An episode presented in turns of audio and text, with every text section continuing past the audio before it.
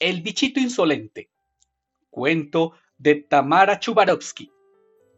Voces: Milena Rodríguez y Edwin Muñoz. Una producción de Teatro del Sur y Casa Raíz. Érase una vez en un país en donde, en cuanto salía el sol, todos los niños salían a la calle, a los parques, y se columpiaban, montaban en bici y jugaban con sus amigos. Pero un día, de un lugar muy, muy lejano, nadie sabe cómo ni por qué, apareció un bichito insolente, con una corona y capa para hacerse transparente. Y tanto le gustaba a este bichito viajar que pronto estuvo por aquí, por allí y por allá.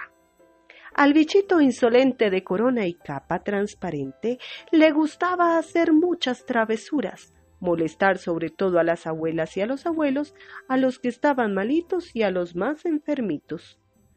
Cuando había mucha gente, el bichito insolente saltaba de uno a otro como si fuera un puente, y así llegaba a más y más gente. Le gustaba meterse entre los niños, entre los grupos de jóvenes y amigos, entre las familias que comían en las terrazas, entre las señoras que andaban de paseo, entre los deportistas, los comerciantes y los viajantes. Entonces dijeron las autoridades. Le tenemos que cortar la diversión a ese bichito molestón. Así que, atención. Todos a quedarse en casa. Es la única solución. Juan, como todos los niños de su barrio y de su ciudad, protestó. ¿Cómo que no puedo salir? ¿Qué haré ahora? ¡Qué rollo! ¡Qué aburrimiento!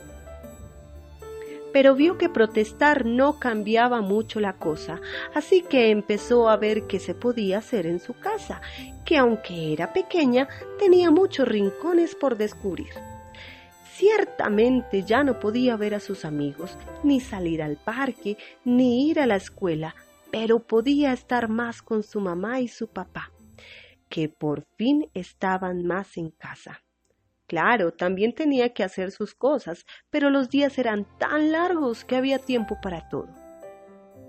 Ahora su papá por la noche tenía tiempo para contarle cuentos e historias de cuando era pequeño su madre tenía tiempo para enseñarle rimas y canciones, y él podía ayudarlos a cocinar y muchas cosas que ahora descubrió que se hacían en la casa.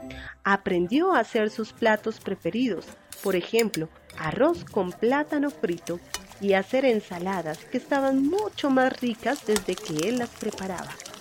Sobre todo, le gustaba pelear zanahorias y rallarlas. Ah, y para el desayuno por fin le dejaban cortar el pan con el cuchillo grande. No entendía por qué no se lo habían permitido antes. También ayudaba a recoger la mesa y qué divertido era fregar los platos y hacer un montón de espuma. También aprendió a tender la ropa y a recogerla, doblarla y a guardarla. Así los días se hacían mucho más llevaderos y cuántos rincones de la casa, cuántos cajones que todavía nunca había descubierto, pudo descubrir ahora. Jugando con las sábanas y las pinzas entre mesas y sillas, se construyó un gran palacio con una gran torre. Se puso un cordón de corona y un palo de recogedor de espada.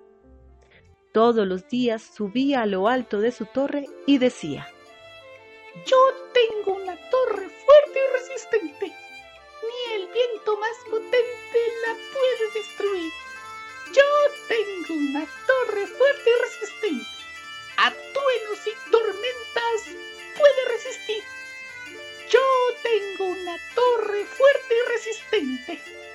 En ella seguro puedo vivir y allí se quedaba un buen rato jugando, inventando historias de caballeros, descubridores, piratas, animales exóticos y todo lo que se le ocurría. Y las historias no solo transcurrían en la torre, había convertido el pasillo en un bosque encantado, difícil de atravesar entre cuerdas y cojines, que era lo único que se podía pisar. Y debajo de su cama había túneles y pasadizos secretos.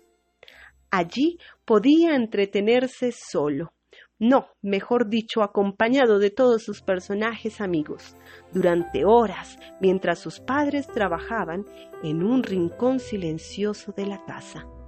Claro que si tenía que hacer tareas del cole, las hacía antes para luego poder jugar. Así, entre ayudar en las tareas de la casa, hacer sus tareas, jugar un buen rato en su castillo, escuchar cuentos, cantar y dibujar, los días fueron pasando. Mientras tanto, el bichito insolente, con corona y capa transparente, empezó a aburrirse mucho, mucho. Qué aburrida estaba la calle.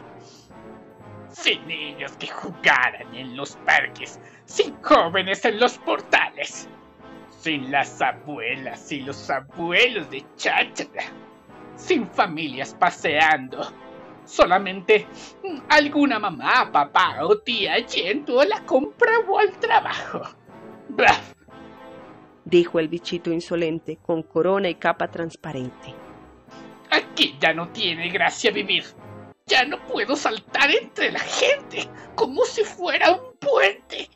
Y aburrido, aburridísimo, decidió marcharse. Y de a poco todos niños y mayores de aquí y de allá pudieron salir a la calle. También Juan cogió su bici y salió contentísimo a la calle con sus padres.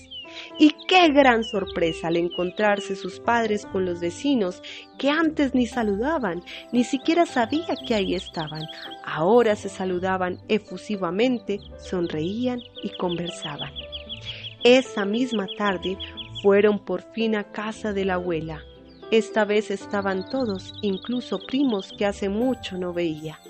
Juan no entendía muy bien qué había pasado, pero el caso es que algo había cambiado, y para bien. Esa noche Juan se metió en su camita, cansado por el ajetreo del día, respiró profundo y pensó. Todo salió bien.